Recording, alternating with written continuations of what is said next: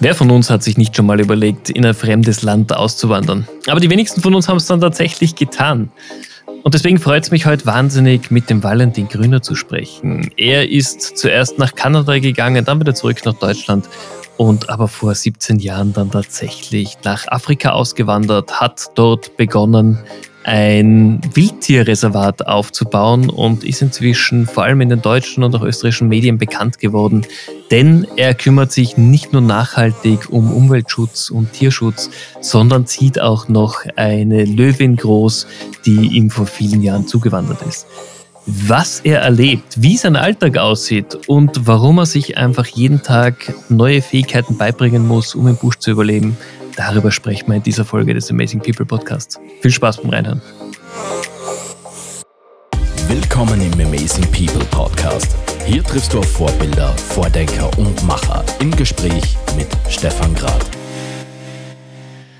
Valentin, herzlich willkommen hier im Amazing People Podcast. Freut mich wahnsinnig, dass du dir Zeit genommen hast, mit mir dir kurz zu plaudern. Ja, freut mich auch riesig. Ja, wird bestimmt eine tolle Aufnahme. Das auf jeden Fall. Magst du dich mal ganz kurz vorstellen? Du bist ja jemand, der einen ganz besonderen Beruf unter Anführungszeichen ausgesucht hat. Wir merken es ja alleine schon an dem Ort, wo du gerade deine Aufnahme hier machst. Genau, ja, also ich bin der Valentin Grüne, ursprünglich von Konstanz am Bodensee und lebe jetzt seit äh, knapp 14 Jahren in, in Afrika, den größten Teil davon in Botswana und ich bin wirklich mitten im Busch. Also es, man kommt eigentlich nicht weiter weg von menschlicher Zivilisation als da, wo ich gerade sitze. Und meine Arbeit ist wirklich was, was ich mir völlig selber geschaffen habe. Also es ist jetzt kein Job, wo den man sich irgendwie bewerben kann. Und ich habe also mein eigenes Naturschutzprojekt aufgebaut, aber auch das auf eine ganz besondere Art und Weise und lebe hier wirklich mitten im Nirgendwo zwischen den wilden Tieren in Afrika ich finde es total bewundernswert, was du aufgebaut hast. Du hast ja wirklich es geschaffen, mit deinen eigenen Händen das aufzubauen. Wie war denn das für dich der Beginn? War das für dich immer klar, dass du in so einen Bereich gehen möchtest? Du hast ja auch äh, in der Vorbereitung gesagt, dass du dich immer um Natur gekümmert hast, Naturschutz für dich ein Thema war, aber zwischen Naturschutz und ein eigenes Wildreservat betreiben und aufbauen, da ist ein großer Unterschied. Ja, genau. Also für mich war ganz definitiv immer klar, dass ich nach Afrika will. Schon, also ich kann mich gar nicht mehr erinnern, aber die Eltern sagen, seit ich drei oder vier war, habe ich das gesagt. Ich habe wohl damals Serengeti darf nicht sterben im Fernsehen sehen dürfen und seitdem stand für mich fest, Afrika wird später mal werden. Und klar war am Anfang einfach der Traum, man ist Naturschützer oder irgendwie Forscher oder sowas in Afrika, aber als kleines Kind hat man natürlich keine Vorstellung, was man da wirklich später machen möchte. Und im Laufe der Schulzeit ist dann das Einzige, was sich daraus entwickelt hat, dann der Traum ist da geblieben, auf jeden Fall. Aber ich habe mir gedacht, ich so, müsste Tiermedizin studieren, damit ich eben mit Tieren arbeiten kann. Und ich muss auch ganz ehrlich sagen, dass im Rahmen der Schulausbildung jetzt mir überhaupt nicht bewusst geworden ist, dass es auch noch ganz, ganz viele andere Bereiche gibt im Naturschutz, dass auch gerade ein Tierarzt ja vielleicht nicht unbedingt der ist, der im, im Wildbereich arbeitet, aber für mich war das, sage ich mal, ganz naiv gesehen, so das, was ich machen sollte oder machen möchte. Also war das der Plan nach dem Abitur in die Uni. Und ja, irgendwie ist das dann so gekommen, dass ich halt nach dem Abitur erstmal kein Geld in der Tasche hatte und Uni kostet ja auch Geld, gerade wenn man danach in Afrika arbeiten möchte, da verdient man bestimmt nicht genug, um jetzt den Kredit in Deutschland zurückzubezahlen. Also hätte ich auch das Studium irgendwie finanzieren müssen und bin dann erstmal nach Kanada gegangen, habe dort in den Ölsandfeldern im Norden von Alberta mir ein bisschen Geld verdient. Also ein bisschen ist gut. Als 19-Jähriger war das damals recht ordentlich. Das hat mir auch ein bisschen die Augen geöffnet, was in der Welt eigentlich los ist. Und ja, danach ist eigentlich alles ganz anders gekommen. Ich bin dann eben doch nach Afrika, aber diese, ja, der Ansporn dazu war schon immer da seit der Kindheit, nur hat sich das völlig anders entwickelt. Und was heute draus geworden ist, das war auch nie geplant. Das hätte ich auch nie planen können. Und wenn ich gewusst hätte, wie viel Arbeit das noch wird, dann hätte ich wahrscheinlich auch was anderes gemacht und wäre doch in die Uni gegangen. Aber ja, heute sind wir hier. Aber ich glaube, arbeiten gelernt hast du sicher in den Ölsandfeldern, weil das ist ja kein Job, äh, der so einfach ist. Das ist ja wirklich körperlich fordernd und auch wahrscheinlich neu gewesen für dich damals. Ja, genau, die Arbeit in den Ölsandfeldern war, ja, hart ist wirklich das falsche Wort. Also nach zwei Wochen da habe ich eigentlich gedacht, ich rufe Papa und Mama an und will nach Hause. Das, das klappt überhaupt nicht. Ähm, man wird allerdings alle 14 Tage dort bezahlt und nach dem ersten Scheck auf dem Konto denkt man sich dann doch nochmal, okay, ich bleibe noch mal eine Weile hier. ähm, und es ist halt, man ist die ganze Zeit draußen, da sind ja offene Minen, äh, wo der Sand einfach abgebaggert wird und dann das Öl daraus gewonnen. Und wir haben diese riesen Bagger zusammengebaut, die den Sand abbaggern. Die werden genau da zusammengebaut, wo sie losfahren, weil die fahren nur 2 kmh und wiegen 1500 Tonnen, sind also somit das schwerste bewegbare Equipment, was es gibt. Und allein das zu sehen war schon beeindruckend und überhaupt Teil davon zu sein, dass das zu bauen, auch diese Minen mitzuerleben. Natürlich ist es ein völliger Kontrast zu dem, was ich eigentlich machen möchte, aber es war schon eine besondere Sache und ja, letztendlich, es war brutal hart, die, die Kälte da, so minus 40 Grad ist nicht selten und man ist den ganzen Tag draußen dabei und dann ist auch noch fast nicht hell. Im Sommer geht die Sonne fast gar nicht unter, da muss man sich auch dran gewöhnen und ja, ich habe ein Jahr durchgehalten und hatte dann auch genug Geld, um so ein bisschen mein eigenes Leben anzufangen und das hat sich auf jeden Fall gelohnt. Auch die Erfahrung und die harte Arbeit natürlich. Ich wollte gerade sagen, hat das schon den Grundstein gelegt für das, was du dann in Afrika dir aufgebaut hast, dass du einfach gelernt hast, wirklich hart zu arbeiten und auch durchzubeißen, wenn es mal eben schlechte Wetterbedingungen hat? Genau, die harte Arbeit, das, da hat Kanada auf jeden Fall unglaublich viel geholfen, einfach das mal durchzumachen und zu, zu erleben, wozu man eigentlich fähig ist, wenn man sich einfach dahinter klemmt und sagt, gut, das mache ich jetzt und ziehe das durch. Und auch einfach diese ganze Gegend mitzuerleben, mitten im Nirgendwo. Ich war auch vor den Minen erstmal ein paar Monate auf irgendwelchen Farmen im, in British Columbia. Die hatten wir über Connections von der alten Schule, da Leute, die da ausgewandert sind, gekannt. Und da hat man auch einfach so ein bisschen erlebt, das erste Mal für mich, da, wie Menschen mitten im Nirgendwo wirklich einfach selber sich was aufbauen. In Deutschland, wenn man sagt, ich baue ein Haus, dann heißt das ja, man, man bestellt das Ding vom Architekten und dann kommt die, die Baufirma und, und macht das fertig. Und da draußen das wirklich Leute, die alles selber machen irgendwie. Und das hat, das hat mich schon beeindruckt und auch unglaublich viel geholfen für später dann, obwohl mir das damals noch gar nicht bewusst war, für was ich das dann eigentlich brauchen werde. Das heißt, du bist dann nach Afrika gegangen. Wie war das für dich? War dir bewusst, dass du in Afrika bleiben wirst? Oder hast du am Anfang gedacht, du gehst für ein, zwei Jahre nach Afrika? Ja, genau. Also ich bin erstmal nach Afrika, weil ich, ich wollte eigentlich keinen Zivildienst machen. Irgendwie alles, was so Zwang war, hat mich immer so ein bisschen angekäst, sage ich mal. Und bin dann trotzdem nicht drum rumgekommen. Während ich in Kanada war, sind die Gebirgsjäger zu Hause beim Papa aufgetaucht und haben sich haben nach mir gesucht. Und wir haben dann gesagt, ich mache den Sprachaufenthalt gerade und das ist Teil von der Ausbildung. Ich melde mich dann später.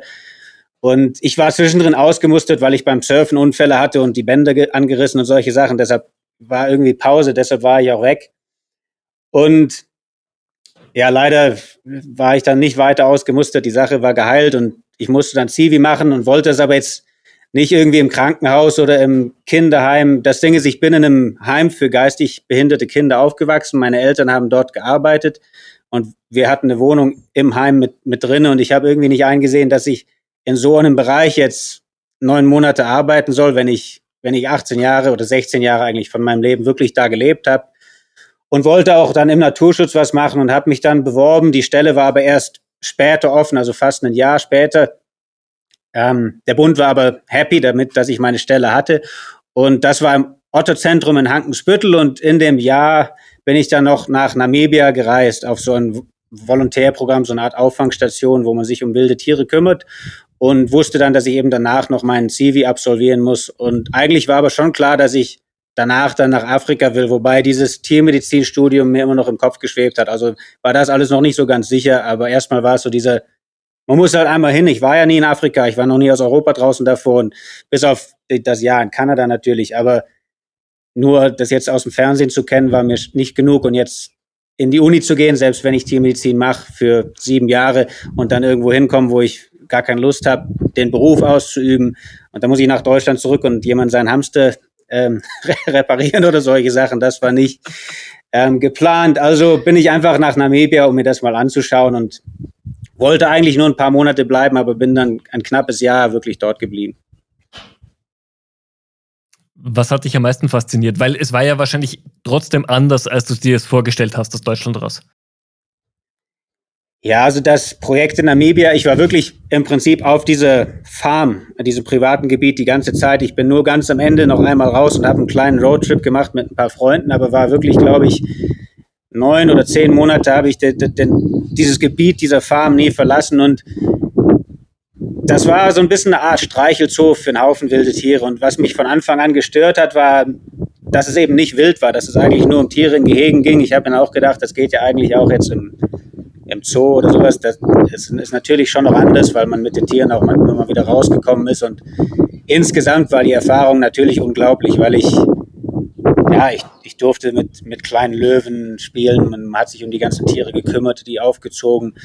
Es war auch eine riesige Gruppe junge Leute da, die dieses Volontärprojekt eben mitmachen. Das war auch einfach eine schöne Gemeinschaft, diese ganzen Menschen kennenzulernen von überall auf der Welt. Also war es eine unglaublich tolle Erfahrung letzten Endes, aber mir ist nie so wirklich klar geworden, was diese ganze Sache jetzt im Naturschutz bewirken soll. Und ich hatte ja auch selber keine Ahnung, aber mir ist relativ klar geworden in der Zeit, dass das jetzt überhaupt nicht das ist, was ich machen möchte und auch Tiermedizin einfach gar nicht mehr ansteht. Das, weil ich gemerkt habe, da war ein Tierarzt, der hat, der hat sich um diese Tiere auch immer mal wieder gekümmert. Und mit dem habe ich gesprochen, der hat mir auch erzählt, klar, er hat einfach eine Praxis in Windhoek in der Stadt und da kümmerte sich eben genauso wie in Deutschland der Tierarzt hauptsächlich um Hunde, Katzen, äh, Haustiere, Schweine, ähm, Pferde, Kühe und Schafe und solche Geschichten. Und ab und zu hat er halt Glück und kommt in diese Gegenden, wo er mal mit wilden Tieren was arbeitet. Aber eigentlich ist das nicht Teil der, der Arbeit oder auf jeden Fall nicht der permanente Teil. Und mir ist dann sehr klar geworden, dass das auch nicht mehr ist, was ich machen möchte. Aber mir war auch immer unklarer, was ich eigentlich wirklich machen will in Bezug auf Ausbildung. Ja. Und wie ist es dann weitergegangen? Du warst ja damals, glaube ich, noch nicht an dem Punkt, dass du gesagt hast, du hast dein eigenes Reservat aufgebaut. Genau, ich hatte eigentlich noch gar nichts, nur noch ein bisschen Geld von Kanada übrig, aber das war auch nicht mehr so viel nach dem, nach dem Jahr in Namibia. Ähm, und dann stand ja der Zivildienst an, also habe ich einfach erstmal gesagt, gut, ich, ich mache den Zivi und in der Zwischenzeit überlege ich mir den Rest. Und das war eigentlich auch wirklich perfekt, weil der Zivildienst war das erste Mal, dass ich im Naturschutz mitarbeiten durfte. Und ich habe vorher wirklich zu Hause unglaublich viele Tiere gehabt. Ich hatte Waschbären zu Hause, Füchse im Garten gezähmt. Wir hatten ein Pferd, was Teil von diesem Kinderheim war als Therapiemaßnahme.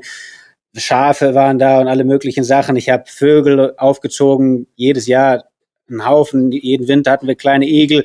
Also es war wirklich aber Tiere ohne Ende immer um mich rum und ich habe mich einfach deswegen für Naturschütze gehalten. Aber gut, man wird ja auch älter und fängt dann einmal ein bisschen nachzudenken und da wird einem schon klar, das ist zwar schön vielleicht geht es ja auch den Tieren gut, aber das heißt ja nicht, dass man wirklich vom, von der Natur oder dem Ökosystem da draußen irgendwas versteht. Und ja. im Otterzentrum, da geht es eben wirklich um Naturschutz, deshalb kann man da auch mit Tieren als Zivildienstleistender arbeiten. Und das war so eine Art ja, kleiner Tierpark, aber mit sehr groß angelegten Gehegen. Und ich war als Tierpflege-Zivi im Prinzip da und habe mich jeden Tag um die Fischotter und andere Marderartige gekümmert, aber bin dann eben durch diese Gehege gegangen und habe im Prinzip Fütterungstouren unternommen, weil ohne diese Touren sieht dort niemand die Tiere im Prinzip. Die kommen also raus zum Füttern und gleichzeitig erzählt man dann den Gästen einfach über den Naturschutz was und versucht eben die Gemeinden, die, die, die da in der Gegend leben oder auch einfach alle Besucher ein bisschen auszubilden. Und ein Teil davon war auch eine Forschungsbasis, die nicht öffentlich zugänglich war, aber da sind eben Forschungsprojekte gelaufen mit diesen Tieren. Darüber hat man dann den Menschen was erklärt. Und vorher mussten wir erstmal eine ganze Weile Unterricht nehmen bei einem Professor, der das ganze Ding da leitet und auch äh, Tests bestehen. Sonst, sonst durfte man nicht in die Tierpflege, sondern man musste halt Laub brechen im, im Park. und da habe ich mir das erste Mal wirklich ein Bild schaffen können, wo worum es eigentlich geht im Naturschutz und was, was wirklich wichtig ist. Und das eben vielleicht nicht wichtig ist, jetzt diesen einen Otter oder den einen Marder oder diesen einen kleinen Vogel, den ich zu Hause habe, aufzuziehen. Das ist ja eine schöne Sache, das macht einem Spaß und ist ja individuell für das kleine Wesen auch was Tolles, aber das macht im Großen und Ganzen halt absolut gar nichts aus. Und dass es eben um Reviere geht, um Ökosysteme, um Lebensraum dieser Tiere. Und das ist mir das erste Mal da klar geworden. Und gleichzeitig habe ich mich dann aber auch im Internet weiter informiert und einfach ohne wirklich zu wissen, was Botswana eigentlich ist, vorher gesagt, Botswana hört sich gut an, das ist ein friedliches Land, dem geht's gut, hat sehr wenig Menschen und sehr viel Platz und sehr große Naturschutzgebiete. Und ich bin dann wirklich nach dem Zivi ziemlich direkt einfach nach Botswana abgereist und wirklich mit dem Ziel, dann einfach hier zu bleiben. Aber hast du dich davor schon informiert, wo du genau hingehst und wie, wie du das angehst? Oder war es einfach, ich fliege runter, ich schaue es mir an und ich finde es dann vor Ort raus? Ja, eigentlich war es alles relativ ungewiss. Also ich hatte einen Geschäftspartner damals dabei, der hat in so in Marketingrichtung studiert, der war etwas älter als ich aus Dänemark, hat aber da fest gearbeitet. Wir hatten aber zusammen vor, diese Sache irgendwie aufzuziehen. Und gleichzeitig hatten wir auch noch einen Holländer mit dabei, der war schon einiges älter, so Mitte 50. Und der hatte gemeint, er hat ein bisschen Geld auf der Seite und würde das ganz gerne in Afrika anlegen im Prinzip in irgendwie ein großes Gebiet äh, und er braucht aber Leute, die, die das leiten und sich drum kümmern. Das war natürlich für uns damals perfekt, hat sich alles gut angehört. Also war so ein bisschen dieser Backup da, sage ich mal, so eine Sicherheit, dass man gedacht hat, ja, ich habe doch die Leute dabei, das wird schon alles was. Und ich war dann allerdings der Einzige, der gesagt hat, gut, ich, ich ziehe einfach jetzt los nach Afrika und kümmere mich drum. Und meine Aufgabe war eigentlich am Anfang einfach erstmal Gebiete zu finden, die man jetzt kaufen kann auch und, und überhaupt was damit machen. Also bin ich so in das in die Tourismushauptstadt vom Land, also nicht überhaupt nicht die Hauptstadt, aber wirklich so das Tourism Capital of Botswana in Maun, das ist direkt am Okavango Delta und ja, habe da einfach Leute kennengelernt. Das läuft hier alles hauptsächlich einfach über die Bars. Man geht einfach irgendwo ein Bierchen trinken und quatscht mit den Menschen und ja, fragt sich so durch. Und ich habe eine Firma gegründet, mir war damals noch nicht mal bewusst, dass ich eine Firma brauche. Ich habe gedacht, eine Firma ist ein großes Gebäude, wo Autos gebaut werden. Also ich, ich hatte keine Ahnung, dass das irgendwie nur ein Stück Papier ist und dass ich, dass man sowas haben muss, um ein Geschäft zu, zu leiten oder überhaupt anzufangen. Und das muss ich mir so alles selber beibringen.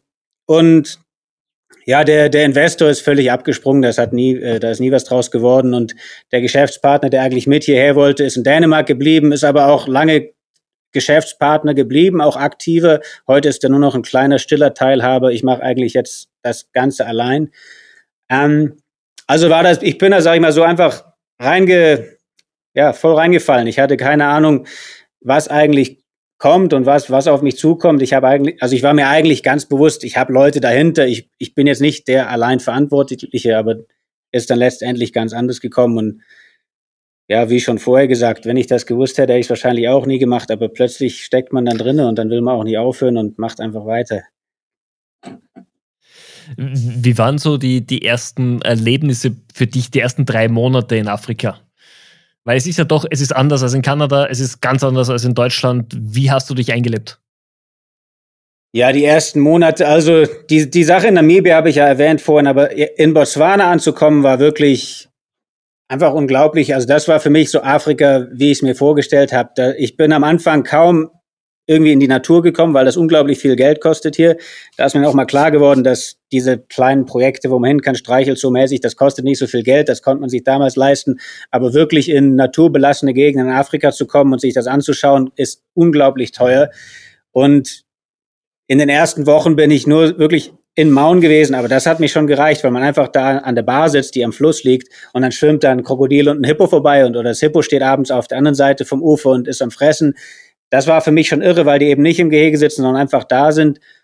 Und ich glaube, in der zweiten Woche hat mich dann, es witzigerweise auch ein Deutscher, der in Texas an der Universität unterrichtet, aber in Botswana viel Forschung betreibt, den habe ich in Maun kennengelernt und wir sind inzwischen gute Freunde und äh, betreiben auch das Geschäft inzwischen zum Teil zusammen. Der ist also Partner geworden in, in, einem, in einem Forschungsprojekt, was wir leiten inzwischen.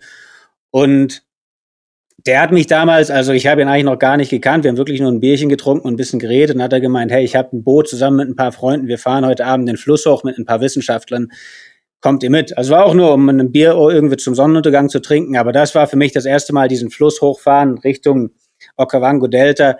Die, die Tiere einfach nur am Fluss dort zu erleben, ein paar Elefanten gesehen. Ähm, das war einfach unglaublich. Und dann bin ich natürlich nach und nach immer mehr da reingekommen. Ich habe am Ende dann selber die Boote gefahren für diese Bar mit den Touristen, die eben ins Delta gehen. Ich habe auf Safaris geholfen.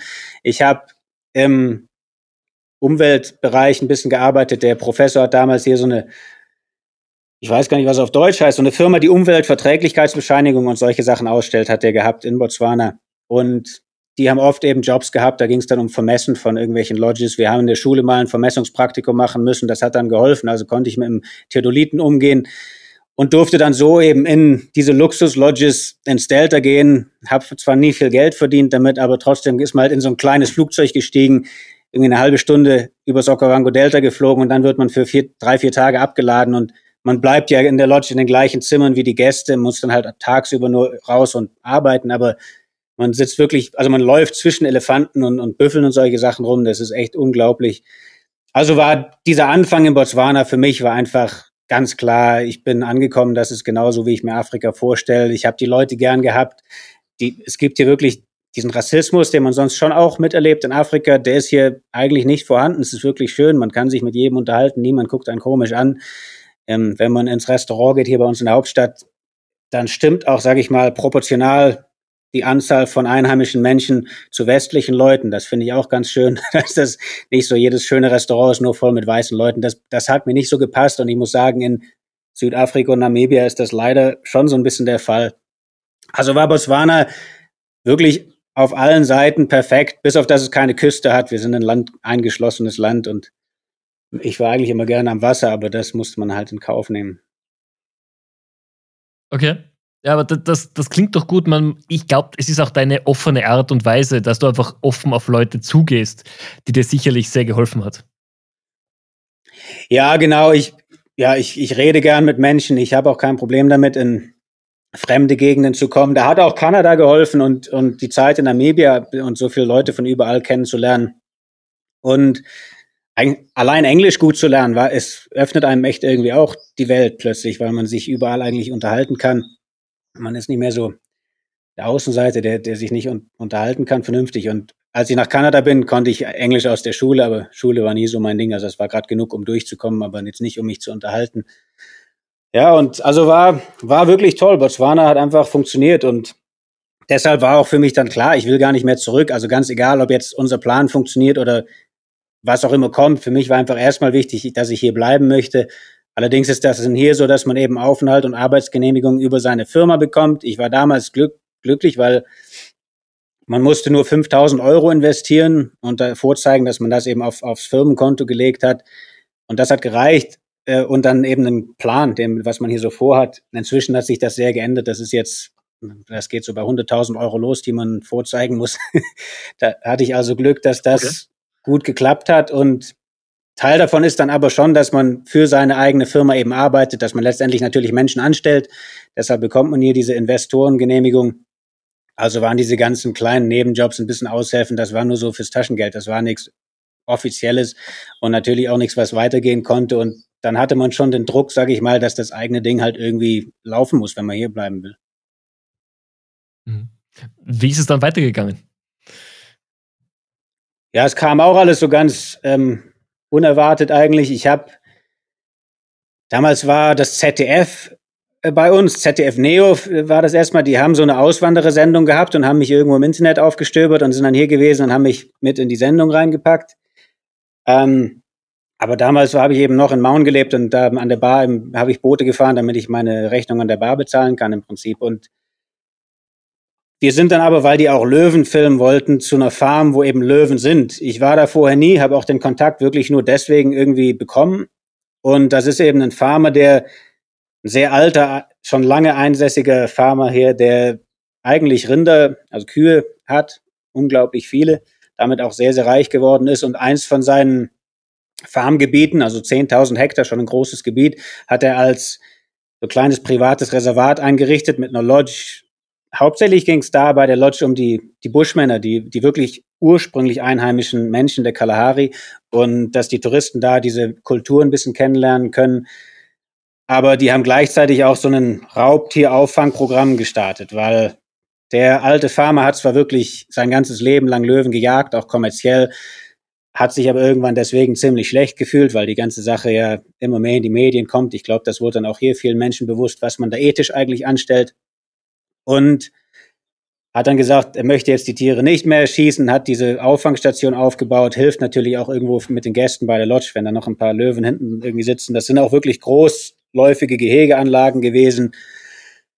Und als ich den getroffen habe, hat er mir eigentlich erzählt, dass er gar nicht weiß, wie er hier weitermachen soll. Diese Löwen vermehren sich immer mehr. Er hat versucht, die zu trennen, Männchen und Weibchen, aber das, das funktioniert nicht. Sobald ein Weibchen rollig ist, klettert er das Männchen einfach über den Zaun und äh, dann ist er doch wieder schwanger. Also hat das ihm ziemlich gestunken, dass diese Tiere immer mehr werden, dass er nicht weiß, wohin, dass es keine Unterstützung gibt, weil man kann zwar diese Tiere jetzt retten vor dem erschießen, aber das heißt ja nicht, dass da Lebensraum vorhanden ist, wo man die einfach wieder hinsetzen kann. Und die Regierung hat sich zwar darum gekümmert, dass einige Tiere, wenn es Platz gab, doch rausgelassen wurden oder für irgendwelche wissenschaftlichen Projekte, wenn man eben schauen wollte, wo läuft jetzt so ein Löwe hin, wenn wir den wieder irgendwo raussetzen. Das zeigt aber dann eigentlich, dass es eben nicht funktioniert. Und mhm.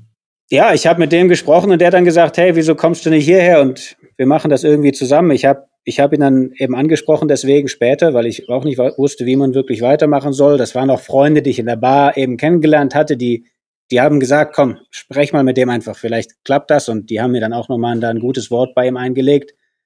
Und der Farmer selber, Willi heißt der, der hat, der hat nur gemeint, ich, ich sah so dünn und verhungert aus und hatte keine Schuhe an, er musste mir irgendwie eine Chance geben. ja.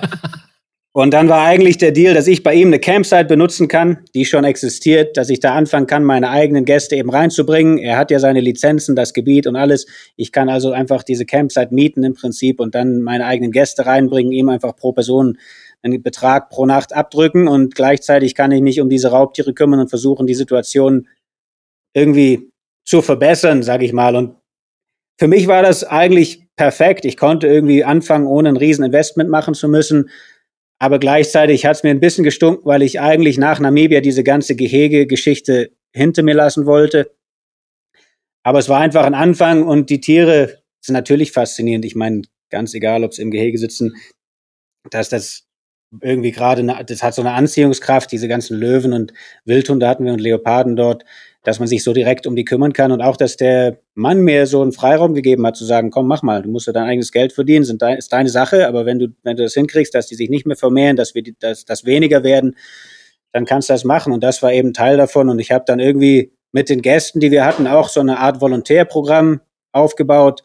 Mir ging es aber weniger um die Arbeit mit den Löwen. Es gab da auch nichts zum Anfassen. Also eigentlich waren keine dieser Tiere zahm. Die sind wirklich einfach wilde Fänge gewesen, die dort eben einfach ihr Leben verbringen.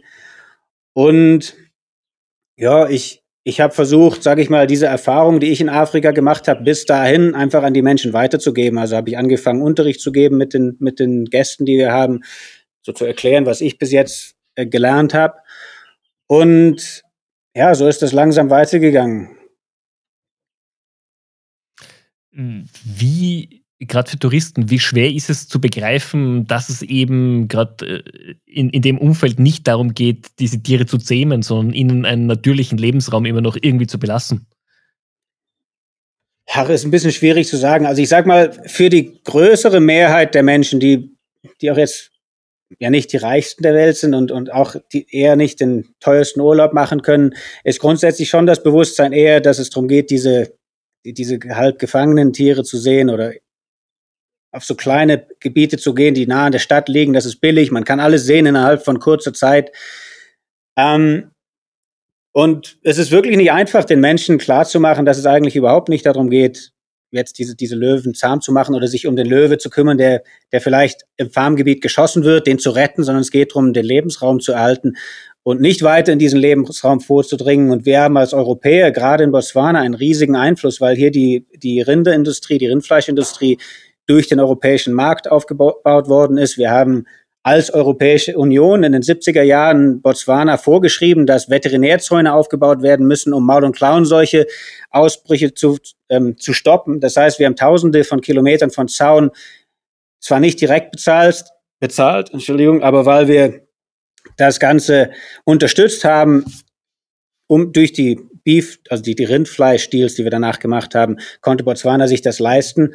Das Rindfleisch wurde auch völlig steuerfrei für Botswana sehr lange importiert. Das heißt, das wurde schon von der EU unterstützt, dass es dahin kommt. Und diese Zäune haben wirklich innerhalb von wenigen Jahren, also sage ich mal wenigen Jahrzehnten, aber wenn man das auf einen größeren Zeitraum sieht, ist es einfach unglaublich, haben die ungefähr 90 Prozent unserer wandernden Tierherden zerstört. Hauptsächlich geht es da um Gnus und Zebras und solche Tiere. Und das ist natürlich völlig offensichtlich, warum dann 90 Prozent der Löwen langsam verschwinden, wenn 90 Prozent von der Futtermasse, die vorher rumgelaufen ist, nicht mehr da ist. Das heißt, es hilft aber nicht, wenn ich mich um den einzelnen Löwe irgendwie kümmere, der hier sonst geschossen wird, sondern es geht eben darum zu sagen, warum sind diese ganzen Gnus verschwunden und was können wir machen, damit die Gnus wieder mehr werden. Und das hilft auch nicht, die zu züchten und wieder auszusetzen, weil es gibt ja einen Grund, warum die nicht mehr da sind da draußen. Und das sind eben diese Sachen. Und wenn man das es klappt wirklich gut, wenn Touristen hier sind und sich das vor Ort anschauen können und wirklich ein bisschen sehen, was passiert. Und dann, wenn ich diesen Unterricht dann noch hier mache, also dann setzen wir uns wirklich hin. Ich habe so einen großen Fernseher und mache meine PowerPoint-Presentations. Und ich glaube, dann wird das wirklich klar. Aber das Problem ist halt, allein jetzt über die Social Medias oder sowas, das rüberzubringen, ist wirklich nicht einfach, weil der, der, die Konzentrationsspanne irgendwie ja 20 Sekunden, alles andere läuft überhaupt nicht mehr. Und gerade wenn es um ernsthafte Themen geht, die vielleicht auch mal wehtun, weil viel von diesem Fleisch, was dann an die EU geht, die das hier alles finanziert hat, es ist ein bisschen fraglich, wo das genau hingeht, aber anscheinend wird viel in, in äh, Tierfutter verarbeitet. Ne, das heißt, diese ganzen Tierliebhaber, die ja wirklich alles gut meinen, füttern im Zweifelsfall ihre eigenen Tiere mit den Sachen, die die Gnus für die Löwen in Botswana zerstört haben. Aber das sind genau die Leute, die ja sagen, wir müssen jeden Löwe retten, weil die haben auch den Hund zu Hause und spenden ans Tierheim und so weiter. Ne? Und das ist natürlich so, also war für mich auch ein Riesendilemma, emotional und ethisch gesehen, weil ich habe das Ganze vorher nur emotional betrieben, diesen Naturschutz, sage ich mal, aber nie faktisch. Und das für mich alles hier klar zu machen und wie, wie verantworte ich denn, was ich hier mache und auch was ich vorher im Leben gemacht habe, weil es ging ja nur darum, Tiere zu Hause zu haben und die nah an mir dran zu haben. Und das war schon eine, ja, eine ganz schöne Reise, das alles so, so mitzumachen und, und auch für mich einfach völlig mein Bewusstsein zu verändern, obwohl sich die Motivation nie verändert hat. Die war immer gleich. Es geht um die Liebe zur Natur. Nur wie man was dafür macht, das hat sich völlig verändert, einfach weil man was lernt drüber. Genau das finde ich ja auch äh, an, an, dir oder an deiner Reise so spannend, dass du einfach auch jeden Tag wahrscheinlich neue Sachen dazugelernt hast in dieser Zeit. Du hast ja auch gesagt, du, du baust deine Gebäude selber, du kümmerst dich selbst, dass alles am Alltag laufen bleibt. Das ist ja etwas, was wir aus Europa nicht kennen, weil wenn hier was nicht funktioniert, wie du gesagt hast, wer ein Haus baut, der bestellt, der kümmert sich genau um die Genehmigung. Ähm, das, wir kennen es ja gar nicht mehr, dass wir uns selber um solche Sachen kümmern müssen. Genau, das, das ist hier wirklich was, man, man muss wirklich viel lernen und sich auch viel selber beibringen. Da muss ich sagen, hilft wirklich das Internet und gerade YouTube. Also zum Bauen geht und solche Sachen, kann man sich schon einiges ähm, anschauen. Aber ja, man muss wirklich viel selber machen, gerade wenn, wenn man jetzt nicht so viel Geld hat, um das alles einfach von irgendjemand machen zu lassen. Und es war also ein unglaublicher, ja, ein Weg, das Ganze hier zu machen und neben dem ganzen Naturschutzgedanke und sich damit anzufreunden und darüber zu lernen, eben noch alles andere zu machen. Also ich meine, hier mein Camp selber zu bauen, das, es geht ja von allem her. Wir haben ja auch keinen Strom oder sonst was. Das heißt, die Kläranlagen selber machen, also so Versickerungsanlagen und äh, ja, Wasser, Solaranlagen, Strom, alles muss selber gebaut werden. Ich habe ja auch ein Flugzeug, weil wir so weit weg sind von irgendwo, damit ich mal schnell zum Einkaufen kann und solche Geschichten ist auch wesentlich umweltfreundlicher, weil es viel weniger Benzin braucht, für mich mit dem kleinen Flieger in die Stadt zu fliegen, als den großen Geländewagen dahin zu fahren. Und, aber dafür musste dann ein, ein Hangar gebaut werden. Da, das, das, heißt, dann musste ich mir Schweißen beibringen, weil man eine, eine riesige Stahlstruktur zusammenschweißen muss und solche Sachen. Also das sind alles, ich, macht mir auch Spaß, solche Geschichten. Ist dann am Ende immer viel mehr Arbeit, als man sich vorgestellt hat und dann bereut man es doch wieder, dass, dass, man nicht gewartet hat, bis man mehr Geld hat. Aber irgendwie klappt es dann doch immer. Und das mit dem Naturschutz ist wirklich was, was einfach Zeit gebraucht hat für mich. Ich habe viel über die Leute, diesen Professor, den ich erwähnt hatte, aus aus Deutschland, der in Texas unterrichtet, sehr viel über ihn mitgekriegt. Der macht eigentlich Forschung ganz an der Basis vom Ökosystem. Da geht es um CO2-Ablagerung in der Kalahari, es geht um Feuer in, in der Kalahari, also eigentlich um Vegetation, die hier, die hier steht. Wir haben das vermessen im ganzen Land. Darüber bin ich überall in Botswana eigentlich hingekommen. Das war toll für mich und die Arbeit hat Spaß gemacht und ich habe unglaublich viel lernen können über dieses Ökosystem und die Basis, die eben so, so wichtig ist, damit überhaupt Wildtiere existieren können. Und ja, das ist jetzt seit zwölf Jahren schon gelaufen mit, mit der Uni, dass wir da regelmäßig mitarbeiten, auch Studenten von der Universität hier bei uns haben. Und da lernt man natürlich einfach, sage ich mal, im Praxisbereich unglaublich viel, ohne dass ich jetzt jemals in der Uni selber drinne war. Also das ist schon sehr, sehr beeindruckend. Du, du bist ja natürlich auch inzwischen sehr bekannt geworden. Ähm, du hast ein Buch geschrieben, ähm, du bist in etlichen Dokumentationen, ich glaube eben ZDF, SWL, ARD, wer auch immer schon bei dir war vor Ort, weil du ja auch äh, dich trotzdem weiterhin um Löwen auch gekümmert hast und eine ganz spezielle Löwin auch bei dir quasi aufgenommen hast. Genau, die ganze Story ist schon ziemlich ja, durchs Internet gegangen die letzten Jahre. Und wie du schon sagst, ganz richtig, also eigentlich der, der Naturschutz, den wir betreiben, hat uns absolut nicht diese Publicity gebracht, sondern eben die Raubtiere, um die ich mich gekümmert habe und ganz besonders eine und das war ganz am Anfang, also was wir eigentlich gemacht haben mit diesen Löwen an der Auffangstation, wo das alles losging, einfach war, dass ich mich darum gekümmert habe, dass die sich nicht mehr vermehren können. Dafür ist der Tierarzt gekommen, hat Hormonimplantate für die Weibchen benutzt. Das heißt, die werden einfach nicht mehr rollig und die Sache ist gut. Allerdings hat das einen Haufen Geld gekostet. Das waren so knappe 50.000 Euro über die paar Jahre, die ich ausgeben musste an diesen Tieren. Und das hatte ich natürlich nicht. Das musste also irgendwo herkommen. Der Tierarzt hat dann letztendlich auch gesagt, komm, wir machen das, dass du das einfach langsam abbezahlst. Damals lief das Projekt. Wir hatten Gäste. Ich wusste auch, ich kann das irgendwie machen. Aber der Ansporn dazu kam, als Tollwut ausgebrochen ist und die Wildhunde, die wir hatten, an Tollwut gestorben sind, der Tierarzt dann sowieso kommen musste, damit wir das einfach unter Kontrolle kriegen. Und dann haben wir gesagt, gut, jetzt machen wir einfach mit den Löwen weiter, weil viele der Kosten, wenn man irgendwie 400 Kilometer weit weg ist vom nächsten Ort, sind einfach diesen Tierarzt überhaupt mal mit seinem ganzen Zeug dahin zu bekommen. Und ja, dann ging das also wirklich los. Und was vorher passiert ist, ist, dass die Löwen eben immer mal wieder Junge hatten. Als ich da war, nur einmal.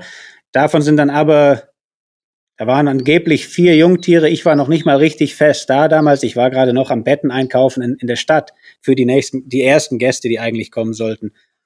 Und dann kam der Besitzer an und hat gemeint, hey, wieso bist du nicht da unten? Wir hatten doch einen Deal, du musst dich um die Tiere kümmern. Und das war so, dass Gäste von der Lodge zugeschaut haben, wie dass kleine Löwen eben da waren plötzlich, haben sich natürlich gefreut. Dann haben sie wohl gesehen, wie die anderen Löwen, sag mal, sehr rabiat mit diesen Kleinen umgegangen sind und am nächsten Tag waren die Kleinen weg und ein einziges lag noch im Busch. Die Mutter hat das dann aber anscheinend da einfach gelassen und die Löwen haben sich nicht mehr drum gekümmert.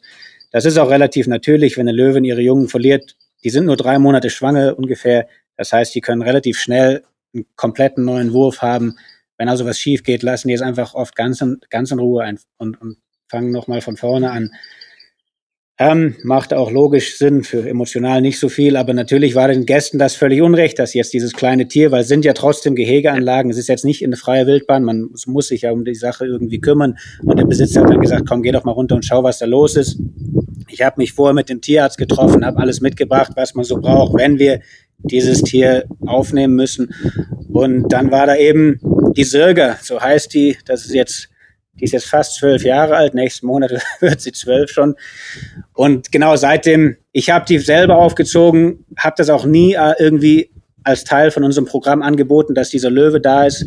Offiziell durfte den auch nie jemand anfassen, wobei ich am Anfang, weil sie ja noch klein war, durften Leute mitkommen, wenn ich sie mit rausgenommen habe. Aber selbst dann habe ich vorher den Leuten immer ganz klar erzählt, habe gesagt, ich will einfach, dass ihr mitkommt, dass ihr das genießt, dass ihr das Tier erlebt hier draußen, aber ihr sollt, ihr sollt gar nicht erst anfangen, eine Verbindung mit dem Tier aufzubauen oder euch zu, das geht nicht ums Streicheln oder irgendwie sowas. Ich meine, selbst wenn der kleine Löwe das genießen würde und jetzt zwei Monate lang vielleicht jemand da ist, der da mithilft, dann geht der Mensch wieder weg. Das ist auch für keinen Hund schön. Man, man kauft sich auch keinen Hund und sagt, der wird einfach nur für ein paar Monate benutzt. Deshalb habe ich den Leuten immer gesagt, ich mache das, ich werde auch bei dem Tier bleiben. Und witzigerweise war das wirklich für mich glaube ich, zu dem Moment, wo ganz klar war, ich kann jetzt nicht mehr weg, weil ich eben gesagt habe, ich mache diesen Quatsch wie so viele andere Projekte nicht mit, sondern wenn ich das jetzt mache, dann kümmere ich mich um den Löwe ganz bis zum Ende und wir sehen halt, was dabei rauskommt. Und ja, so ein Tier kann 20 Jahre alt werden, ganz problemlos. Wenn man sich drum kümmert, in freier Wildbahn wesentlich weniger. Und inzwischen sind wir umgezogen. Sirga, die Löwen, lebt jetzt in ihrem eigenen kleinen Reservat, wo sie frei leben kann und jagen. Da, da, da laufen genug Antilopen rum. Das sind 2000 Hektar, also 20 Quadratkilometer, so vier mal fünf Kilometer Land. Die sind mit einem Wildzaun eingezäunt, der ein paar Elektrodrähte hat, damit sie eben nicht rausgeht. Und sie ist natürlich sehr an Zäune gewöhnt und das funktioniert auch gut. Wilde Löwen gehen leider immer mal wieder rein und raus, weil die die Zäune nicht kennen und graben einfach ein Loch. Das heißt, es gibt dann Zeiten, gerade jetzt zum Beispiel, weil wilde Löwen hier gerade rumlaufen, da ist Sirga dann wieder zu Hause in ihrem, die hat ein ein Hektar Gehege, das ist so ein Fußballfeld, großes Gebiet. Das heißt, sie ist so ein bisschen halb wild, halb ähm, immer noch bei uns. Ich kümmere mich trotzdem täglich um sie. Und die Story hat uns wirklich unglaublich Publicity gebracht. Und ich glaube letzten Endes, wir haben ja noch sehr viel vor. Eigentlich geht das, was ich vorhabe, gerade jetzt erst wieder los, so richtig. Alles andere war irgendwie nur so der Weg dahin und es ist ja immer noch ein weiter Weg. Aber die Publicity witzigerweise durch das eine Tier, was ja nicht viel mit Naturschutz zu tun hat, die hat unglaubliches Potenzial, sage ich mal, in der Zukunft noch viel zu machen. Eben inzwischen in Deutschland viele Fernsehshows mitgemacht, ein Buch rausbringen können. Hoffentlich kommt da auch noch mal eins, wo es dann weniger um einfach meine Story geht, sondern mehr um das, was ich im Naturschutz gelernt habe. Und ja, das sind alles so diese Geschichten, wo diese Sache, die eigentlich gar nicht im Naturschutz was zu suchen hat, doch unglaublich viel für uns bringt und hoffentlich in der Zukunft noch viel bewirken kann. Äh, ist total spannend, aber wo soll es denn hingehen? Was ist denn noch dein Ziel? Ich meine, du hast schon so viel geleistet, du hast so viel gemacht, du, du kümmerst dich um ganz, ganz viele Themen jeden Tag. Was ist denn die Vision dahinter? Wo, wo soll es hingehen?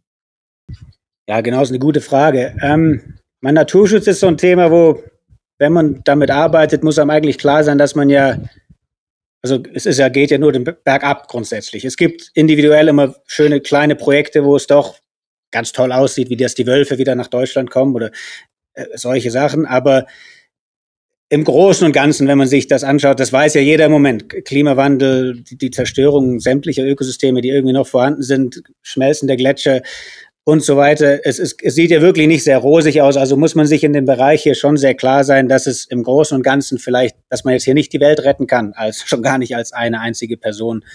Und ich glaube, das, was unglaublich wichtig ist und nicht, dass nicht nur ich das glaube, das ist einfach unglaublich wichtig, ist, dass es ja nicht darum geht, was denken wir Europäer denn über den Naturschutz in Afrika, sondern was halten die Menschen hier in Afrika von ihrer Natur und was haben die vor damit? Es gibt in Botswana noch unglaublich riesige Naturschutzgebiete. Die gehören der Regierung, dann gibt es unglaublich große das nennt sich Wildlife Management Areas. Das sind auch Wildgebiete, die aber von Gemeinden in gewisser Weise bewirtschaftet werden, entweder über Jagdgeschichten oder, oder fotografischen Ökotourismus und solche Sachen. Und diese Gebiete sind so wahnsinnig groß, aber wenn man hier in die abgelegenen Gemeinden geht, wo ja diese riesigen leeren Gebiete sind, und diese Gemeinden sind genau die Menschen, denen das gehört an sich, die auch das Recht haben zu sagen, was wollen wir denn vom Leben? Die wollen alle, dass das mehr Farmen werden. Die wollen alle, dass die Löwen wegkommen. Die wollen alle, dass die Wildtiere wechseln. Es geht ja nicht nur um Löwe. Eine Riesenherde Gnus frisst einem das Gras weg. Dann kann man seine Ziegen dann nicht mehr haben, selbst wenn man gutes Wasser für die Tiere hat. Und das sind, das sind also die Menschen hier in Afrika, die wirklich sich selbst davon überzeugen müssen, dass sie das wollen. Und das ist nichts, was ich denen hier auf, tischen kann und sagen, das müsst ihr einfach machen. Ich kann auch nicht sagen, ich habe einfach eine Meinung. Ich muss die Meinung hier akzeptieren, aber ich glaube, durch das, was ich mache und durch die Arbeit, dadurch, dass wir jetzt unser Camp hoffentlich in den nächsten Monaten wieder richtig eröffnen, dass wir also dann hier so 20 bis 30 Angestellte haben bei mir innerhalb der nächsten zwei Jahre. Und wenn man sich überlegt, dass ein Dorf hier nur ein paar hundert Leute hat nebenan, da sind 30 Angestellte unglaublich viel. Und in, in Botswana ein Job versorgt über zehn Leute zu Hause, selbst wenn das ein sehr niedrig bezahlter Job ist. Das heißt, wenn man 30 Leute hier anstellt, könnte das ein ganzes Dorf sein, was wirklich davon lebt. Und ich versuche, die Menschen hier so viel wie möglich zu uns zu bringen, das mitzuerleben, Sirga zu haben. Und meine Verbindung zu Sirga ist natürlich was ganz Besonderes. Und auch auf der Seite hat die Sache mit Sirga wirklich viel gebracht für mich, weil es ist relativ schwierig, hier an die Menschen ranzukommen. Man ist ja doch immer nur wieder ein weißer Typ aus Deutschland, der hier rumrennt, sehr privilegiert. Ich komme natürlich aus, einem, aus einer tollen Gegend in Deutschland, hatte eine tolle Ausbildung. Auch wenn wir jetzt für deutsche Verhältnisse absolut nicht reich waren, sind wir natürlich stinkreich für die Verhältnisse hier im Durchschnitt. Und wir haben natürlich ganz andere Möglichkeiten. Und hierher zu kommen, den Leuten dann zu sagen, was sie machen sollen, das funktioniert meistens gar nicht. Und die Sache mit Sirga ist wirklich witzig, weil wenn die Menschen hierher kommen, und selbst wenn sie nicht hier waren, das weiß inzwischen jeder, die, die, die Gebiete sind nicht groß und die, die Leute quatschen, die Angestellten gehen zurück und zeigen die Videos, die sie gemacht haben. Das heißt, wenn ich jetzt in die Stadt zum Einkaufen war, kommen einfach überall Leute an, die finden es einfach interessant, die wollen mit einem sprechen. Und es ist ja erstmal völlig egal, dass die gar nicht wissen, was ich eigentlich machen möchte oder dass es um den Naturschutz geht. Aber dass dieses Interesse besteht, ist ja das Wichtige. Und dass die Menschen mit mir sprechen möchten. Das heißt, das gibt natürlich unglaublich viel Möglichkeiten, sage ich mal, in die Schulen zu gehen, den Kindern hier was zu erzählen, die Schulklassen hier rauszubringen. Wir haben jetzt auch mit der Universität von Botswana eine Partnerschaft angefangen. Das heißt, dieses Forschungsprojekt mit der Universität von Texas, das wird zusammen mit der Uni von Botswana äh, jetzt irgendwie gemacht. Das fängt auch alles gerade erst an, aber dass wir eben die Studenten von beiden äh, Unis zusammenbringen. Das heißt, dass die einheimischen Studenten hier wirklich mit ein paar amerikanischen Studenten zusammensitzen. Das wird dir natürlich unglaublich viele Türen öffnen, einfach hier zusammen zu arbeiten. Und das ist eigentlich wirklich das, was ich vorhabe in, in der Zukunft, dass wir uns hier mit den Gemeinden unglaublich beschäftigen können, dass wir so viele Menschen wie möglich über den Naturschutz anstellen können oder nicht nur Naturschutz, auch über den Ö Ökotourismus, den wir betreiben wollen, dieses, diese Art Volontärprojekt, dass eben Touristen hierher kommen und auch bei unseren Touristen geht es darum, dass die wirklich was mitkriegen. Wir machen also ein Minimum 14 Tage Programm. Die Menschen können also also müssen, sage ich mal, die werden verdonnert, sich hier auch ein paar Unterrichtsstunden anzuhören von mir, wirklich was mitzunehmen über die Gegend und natürlich gleichzeitig das ganz einfach zu genießen, aber auch ein bisschen mit anzupacken, da wo man einfach kann. Aber ich sage mal, es ist eine Art ja, interaktives Gästeprojekt. Die Leute sind einfach wirklich mit dabei und im Schnitt buchen die Menschen ungefähr einen Monat bei uns. Und im Moment warten wir gerade auf die äh, Tourismuslizenz, also den Gewerbeschein, damit wir das Geschäft wirklich wieder aufmachen können. Das ist wegen Corona und allem ein bisschen äh, hinterher im Moment, aber es sieht so aus, als ob wir jetzt ab April wieder offen sind.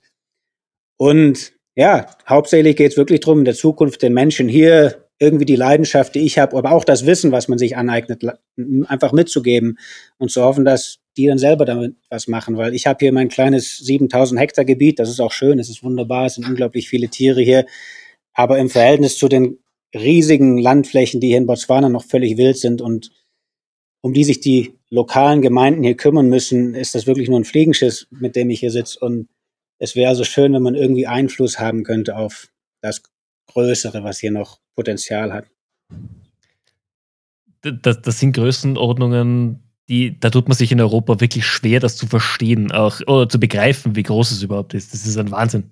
Ja, nee, das stimmt wirklich. Also wenn man sich das ein bisschen das veranschaulichen möchte, zum Beispiel in Botswana ein Nationalpark, Central Kalahari Game Reserve, der ist genau mitten im Land.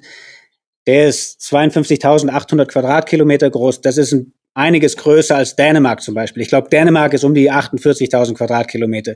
Und das Land ist einfach nur ein Park. Da gibt's keine Dörfer, da ist nichts. Da sind, da sind, glaube ich, vier Lodges drinnen und ein paar so kleine Sandwege, wo die Touristen langfahren können. Das sind einfach riesige Flächen. Und das ist nur einer von vielen Parks und Wildgegenden. Da, und dagegen sieht natürlich mein kleines Privatreservat, sage ich mal, wirklich aus wie so ein kleiner Klops einfach. Aber man braucht halt auch einen Platz, gerade wenn man mit den einheimischen Menschen hier arbeiten möchte, wo man den Leuten viel zeigen kann, auf einem kleineren Raum, sage ich mal. Und ein Löwe hier zu finden, wir haben zwar immer mal wieder die Löwen da, aber die gehen halt auch wieder raus aus unserem Gebiet und kommen dann wieder rein. Wir sind an der Grenze zu den Nationalparks, das heißt, die Tiere gehen und kommen, die Raubtiere gerade, wie sie wollen. Und aber jetzt Touristen so einen Löwe zu zeigen, selbst für unsere Gäste, das kann Wochen dauern.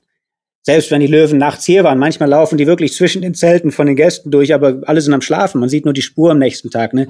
Und viele Einheimische, obwohl die hier ihr ganzes Leben gelebt haben und Schafe und Ziegen und Kühe und sowas haben, haben noch nie einen Löwe gesehen, noch nie von einem Gepard gehört. Die, die kennen das Ganze gar nicht. Und die Menschen hierher bringen zu können, gerade jetzt eine Schulklasse oder Studenten, junge Leute, die auch noch das Leben vor sich haben und denen das Ganze mal so nahe zu bringen. Wir haben halt auch viele wilde andere Antilopen, wie jetzt während ich rede, stehen hier gerade Oryx vor mir und ein, ein Sekretärsvogel läuft hier rum. Das, das sind einfach Sachen, die passieren nur, wenn man eben präsent ist mit unserem Camp, wenn man hier viel in der Gegend rumfährt, weil dann die Leute, äh, nicht die Leute, Entschuldigung, die Tiere natürlich sich an die Leute gewöhnen. Und ja, das heißt, dieses kleine Gebiet, glaube ich, kann, wenn wir das richtig anstellen über die nächsten paar Jahrzehnte, kann das im Großen doch noch unglaublich viel äh, bewirken, weil man mit relativ kleinem finanziellen Aufwand den einheimischen Menschen hier eine unglaubliche Erfahrung geben kann und einfach die Augen öffnen für das, was eigentlich draußen in diesen riesigen, weiten Ebenen noch ist. Und dass es vielleicht andere Optionen gibt, als einfach die Wildtiere auszurotten und da Kühe hinzustellen. Finde ich total beeindruckend. Ich finde es super, wie du auch deine Arbeit machst und wie du auch versuchst, den Leuten das einfach sinnvoll zu vermitteln, dass es nicht nur wichtig ist, jetzt eine Tierart zu retten, sondern das ganze Ökosystem in einer Balance zu halten, dass es einfach auch nachhaltig funktioniert. Wie sieht denn, wie sieht denn bei dir eigentlich dein, dein Alltag aus? Wie, wie muss man sich das vorstellen bei dir? Ja, der Alltag ist wirklich eine gute Frage. Also ich kümmere mich ja nach wie vor um, um die Sirga, auch wenn sie draußen ist. Und das ist trotz allem immer ein großer Teil von meinem Alltag, weil zum Beispiel letztens, die war ja wieder drei Wochen einfach alleine draußen. Sie hat aber zwei von den drei Wochen freiwillig zu Hause verbracht, weil es unglaublich heiß war, auch die Nächte. Und dann hat sie einfach keine Lust. Die geht gar nicht weg. Die bleibt einfach in ihrem Fußballfeld großen Gehege drin und obwohl die Tür offen ist, also sie kann hin, wo sie möchte, aber sie ist dann einfach gern zu Hause und holt sich abends ihr Essen ab. Das heißt, wenn Sirga zu Hause ist, kriegt sie was zu essen. Und dann nachts wacht man auf, weil plötzlich die Löwen brüllen oder bei uns an der Vogeltränke vor dem Wohnwagen die Löwen was trinken. Und dann weiß ich natürlich, oha, jetzt äh, muss ich mal nach Silga gucken, weil man weiß nicht, sind die reingegangen. Löwen ähm, sind nicht immer freundlich zueinander. Das heißt, dass gerade wenn das Löwen sind, die wir nicht kennen, kann das gut sein, dass wenn die zusammenkommen mit Sirga, dass die Sirga was antun. Dann höre ich natürlich die ganze Nacht einfach zu. Es ist ja dunkel, ich kann nicht viel machen, aber ich höre einfach mir das an. Wenn irgendwie ich einen Kampf hören sollte, dann würde ich natürlich los und versuchen trotzdem was zu unternehmen. Und dann am nächsten Tag gehe ich dann Sirga suchen. Die war aber glücklicherweise dann von alleine wieder zu Hause. Also die, die merkt das auch. Wenn sie selber Angst hat davor, geht die in ihr Gehege rein. Also das ist schon so ihr, ihre Safe Zone. Und dann machen wir die Tür zu. Das heißt, das sind so Geschichten, um die ich mich kümmern muss. Wir leben hier unglaublich nachhaltig. Wir, wir haben unseren eigenen Gemüsegarten wo wir ein paar Sachen anbauen. Das will ich auch noch sehr erweitern, dass wir das komplette Projekt inklusive Gästeprogramm hier von unserem eigenen Garten in der Wüste äh, unterhalten können. Das wäre natürlich schön. Und das Ganze auch nur mit Regenwasser, was wir auffangen, in der Regenzeit dann unterhalten. Ähm, und Fleisch gibt's natürlich auch. Vegetarisch zu leben hier ist ein bisschen, also kann man ja gerne machen, aber äh, es macht nicht viel Sinn, weil ich habe in unserem Gebiet Bestände, die ich regulieren muss. Das heißt, jedes Jahr muss ich Fleisch rausnehmen und es ist wesentlich mehr, was ich rausnehmen muss, als das, das, was wir jemals selber überhaupt verwerten könnten. Das heißt, das andere verkaufe ich an die lokalen Metzgereien, um einfach auch zu zeigen, erstmal das Wildfleisch, es ist unglaublich gesundes Fleisch. Die Tiere sind sehr gesund, gar nicht fett und es hat ja auch keine Medikamente gebraucht, die groß zu machen, keine Antibiotika drinne und so weiter. Und ähm, die Leute lieben das Fleisch auch unglaublich. Und es geht ja irgendwie darum zu sagen, wir brauchen eine Alternative zu diesen ganzen Rinderfarmen und Haustier, also Nutztierflächen, die hier immer weiter und weiter den Lebensraum der Wildtiere zerstören. Und die Wildtiere, da braucht man keinen Löwe schießen. Der Löwe hilft eigentlich, die Population gesund zu halten. Aber in unserem Gebiet, weil es eben begrenzt ist, muss ich mich darum kümmern. Also gibt's viel Fleisch, das heißt, ich muss jagen gehen. Ist aber alles immer ein bisschen vom Wetter abhängig ich warte auf eine, eine kalte Nacht zum Beispiel, gerade jetzt im Sommer, wo, wo ich das Fleisch dann abhängen kann, eine Nacht lang wenigstens, weil ich habe hier nicht genug Strom, um einen, einen Coolroom jetzt hier am Laufen zu halten. Also unglaublich viel hängt vom Wetter ab, einfach weil man draußen lebt. Ich habe eigentlich, also das meiste drinne, was ich habe, ist ein kleiner Wohnwagen, wo mein Bett drin steht. Das war es eigentlich. Der Rest passiert draußen. Und ja, die letzten paar Tage sollte ich eigentlich eine Tierzählung machen in, in einem benachbarten Gebiet. Ich benutze dafür mein, Flugzeug, sonst hat man keine Ahnung, wie die Bestände überhaupt sind von diesen Wildtieren, weil das ja sehr offene Savannenlandschaften hier sind, geht das auch gut. Aber das Wetter war so verrückt. Wir hatten jeden Morgen, wenn man eigentlich diese Zählung machen möchte, Gewitterstürme hier. Dann kann ich natürlich nicht gut fliegen mit dem kleinen Ding. Und ja, morgen früh soll es wieder losgehen. Das heißt, ich stehe um 5 Uhr auf und schaue mir das Wetter an und merke dann, es geht doch nicht und lege mich wieder schlafen in ein paar Stunden. Aber ähm, es ist ein sehr variierender Alltag und es gibt wirklich keine Routine. Das kann zwar mal nerven, sage ich, aber insgesamt ist das, glaube ich, warum es mir einfach so viel Spaß macht, weil ich bin kein kein guter Mensch für diese Routine-Sachen. Mir, mir tut das eigentlich echt gut, dass ich irgendwie jeden Tag einfach aufstehe und sage, gut, was, was steht jetzt an? Und ich habe natürlich meine, meine Listen und Sachen, die jetzt gemacht werden müssen über die Zeit. Aber das heißt, wenn dann eben Zeit gerade für eine von den Sachen ist, dann muss man das irgendwie reinpassen, weil man nie genau weiß, was passiert oder sind die Löwen wieder da oder ist irgendwas anderes los gerade. Ja, das heißt, das, das macht auch viel Spaß und es macht es aber auch ja, relativ hart. Es gibt schon so eine, so eine Regel eben, ich muss regelmäßig jagen, damit Fleisch für die Sirger in der Gefriertruhe ist und auch für uns und für die Angestellten. Und spätestens, wenn das dann zur Neige geht, muss man eben wieder los. Und dann muss ich mich eben um die Bestände kümmern. Und man kann, ich will ja jetzt nicht hier an einem Tag plötzlich einen Haufen Tiere erschießen müssen. Das heißt, da muss man auch gucken, dass man übers Jahr dann eben regelmäßig an die, an die Metzgereien verkauft und das gut plant. Und zwischendrin einfach zu sehen, was eben passiert und hier in der Natur zu leben, das hat natürlich viel einfach, ja, viel mit dem Leben hier zu tun. Also wenn ich jetzt einen Leopard sehe, der irgendwie einen, einen Kill gemacht hat und in den Baum geschleppt hat, dann, dann ist mir alles andere erstmal egal. Dann stelle ich das Auto unter den Baum mit der Kamera und sitze da einfach und, und schaue mir das an. Das sind so Sachen, die, die erlebt man natürlich nicht oft. Ne? Schon gar nicht in seinem eigenen Gebiet direkt vor der Haustür.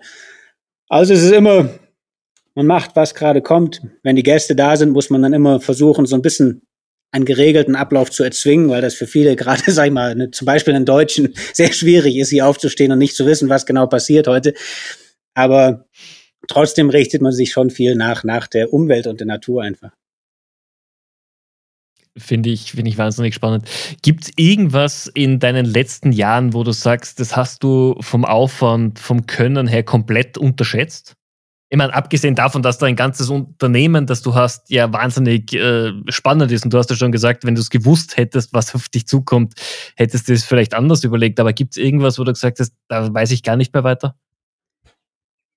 Ja, meistens eigentlich die, die finanzielle Frage, wie, wie ich das Ganze weiter unterhalten soll. Also das war mir ja von Anfang an nicht klar, ohne Investor dann noch viel weniger.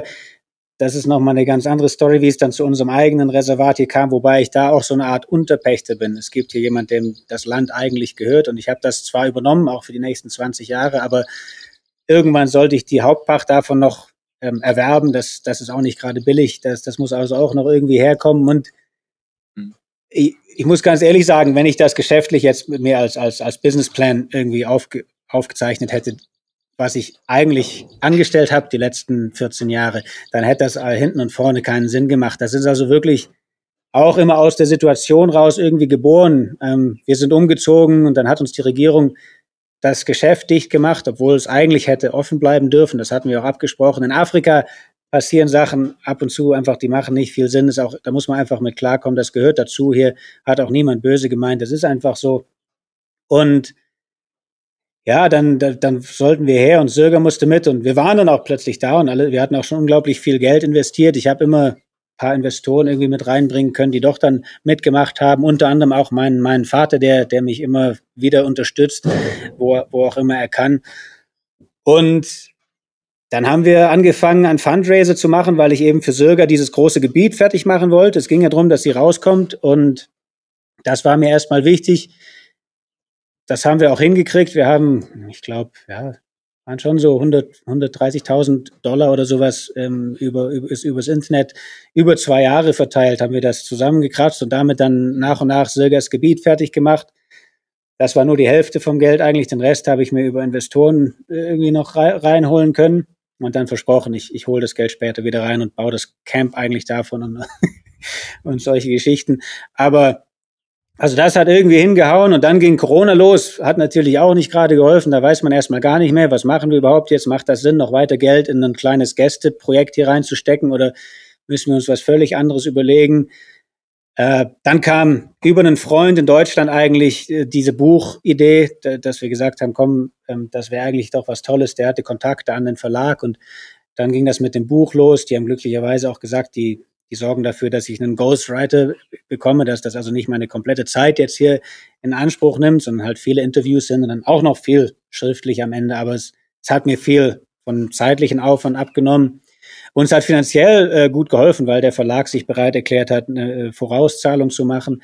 Das heißt, das, das hat geholfen. Dann hatte ich unglaublich Glück, weil einfach aus, aus dem Nix hatte uns eine Frau kontaktiert, die gemeint hat, sie möchte uns helfen und hat dann der Sirga ihr Halsband gekauft, also so ein GPS-Tracker, den sie gebraucht hat, um dann wirklich alleine draußen bleiben zu können. Und danach hat, waren wir ein bisschen in Kontakt, weil das war eigentlich schon eine ordentliche Spende für eine einzige Person. Und dann wollte sie mehr machen und hat sich ein bisschen informiert, was hier los ist. Und ich hatte damals meinen Pilotenschein schon gemacht, aber hatte kein Flugzeug. Und das ist relativ wichtig hier für die Arbeit, die ich eigentlich mache. Sonst muss man jedes Jahr jemand bezahlen, der die Tierzählung unternimmt und solche Geschichten. Und ja, das kostet viel Geld und nach ein paar Jahren hätte man sich dann schon das Flugzeug selber leisten können. Und da habe ich auch gedacht, das würde eigentlich mehr Sinn machen, wenn, wenn ich irgendwie für die Zählung bezahlt werde, auch in anderen Gebieten und nicht äh, mir selber jemand dafür hole. Und die Dame hat dann einfach gemeint, super, findet sie toll, äh, sie kauft uns das Flugzeug und hat auch dann das Geld für die Materialien von dem Hangar dafür einfach überwiesen. Fertig. Sie, meinte, das wollte sie machen für uns. Also völlig verrückt. Das war so ganz aus dem Nirgendwo. Und zwischen diesen zwei Sachen mit dem Buch und, und dieser unglaublich großzügigen Dame haben wir uns über die, die Corona-Zeit retten können, sag ich mal. Und ja, jetzt geht's gerade wieder los mit dem Camp eigentlich, das wir jetzt eröffnen wollen Ähm, eigentlich hätte vorgestern das Meeting sein sollen über unseren Gewerbeschein in der Hauptstadt bei den Behörden. Das haben sie jetzt verschoben auf den 31. Also muss ich noch mal ein paar Tage, paar Tage warten. Aber eigentlich sollte das jetzt über die Bühne gehen. Und ja, so geht's halt immer weiter. Irgendwie kommen immer wieder Projekte dazu, aber das große, wenn ich mir das vorher irgendwie überlegt hätte, also hätte es auch gar keinen Sinn gemacht, das anzufangen, ist wirklich das Finanzielle. Und ich habe echt, was das angeht, irgendwie echt Glück gehabt, dass, dass es irgendwie immer wieder weitergegangen ist. Wenn das Geschäft aufmacht, dann ist die Sache schon solide und funktioniert auch. Also so ist es nicht. Ich habe auch inzwischen mich natürlich so ein bisschen in die ganze Geschäftsfeld reinfuchsen müssen und kann meine Bücher ordentlich machen und das funktioniert alles gut.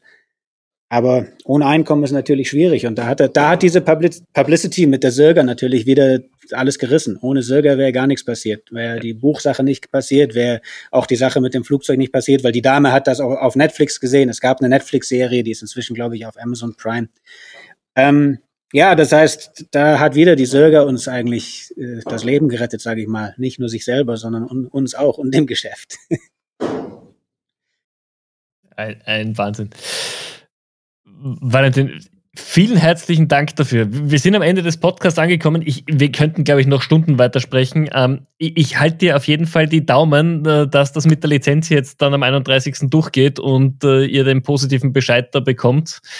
Und äh, ich bin sicher, auf deiner Website findet man dann alle Infos, wie man sich auch bei euch zukünftig einbuchen kann oder wie man euch auch unterstützen kann. Weil ich glaube, viele, die jetzt zuhören, würden sicherlich gern das Projekt auch unterstützen mit einem kleinen Teil. Und da wird man wahrscheinlich auf deiner Website alles finden dazu. Ja, genau. Also vielen Dank fürs Gespräch. Es hat Spaß gemacht. Und ja, genau, wir werden bald offen haben. Das wird natürlich alles über Social Media und dann auch auf der Website bekannt gegeben. Und im Moment haben wir auch eine Patreon-Seite, da kann man die Sirga und uns unter unterstützen und einfach de detaillierte Updates bekommen. Da kann man, ich glaube, das funktioniert mit einer monatlichen Spende, die einfach abgebucht wird und dann hat man Zugang zu der Seite. Also für Menschen, die nicht bis Afrika kommen, aber das Ganze doch näher verfolgen würden, da kann man uns ein bisschen unterstützen und hoffentlich bald mit dem offenen Camp, ja. Also wir werden die Seite, auch die Patreon-Seite natürlich verlinken in den Show Notes, damit wirklich jeder das findet. Und Valentin, nochmal vielen, vielen herzlichen Dank für die Zeit, hat mega viel Spaß gemacht und äh, ja, ich, ich wünsche dir einen schönen, hoffentlich nicht allzu arbeitsreichen Tag heute. Ja, vielen Dank, hat mir auch Spaß gemacht und ja, viele Grüße an die alte Heimat. Auf jeden Fall. Danke dir. Tschüss.